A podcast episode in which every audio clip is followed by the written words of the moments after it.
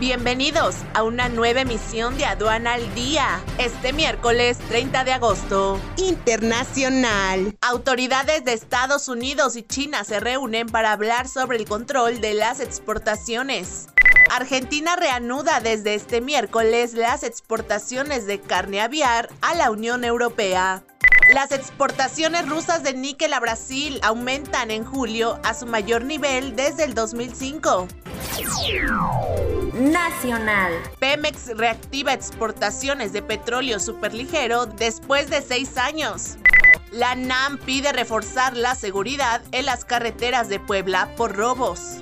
Explora Guaymas copiar el modelo de Veracruz en el manejo de autos. Este es un servicio noticioso de la revista Estrategia Aduanera. EA Radio, la radio aduanera.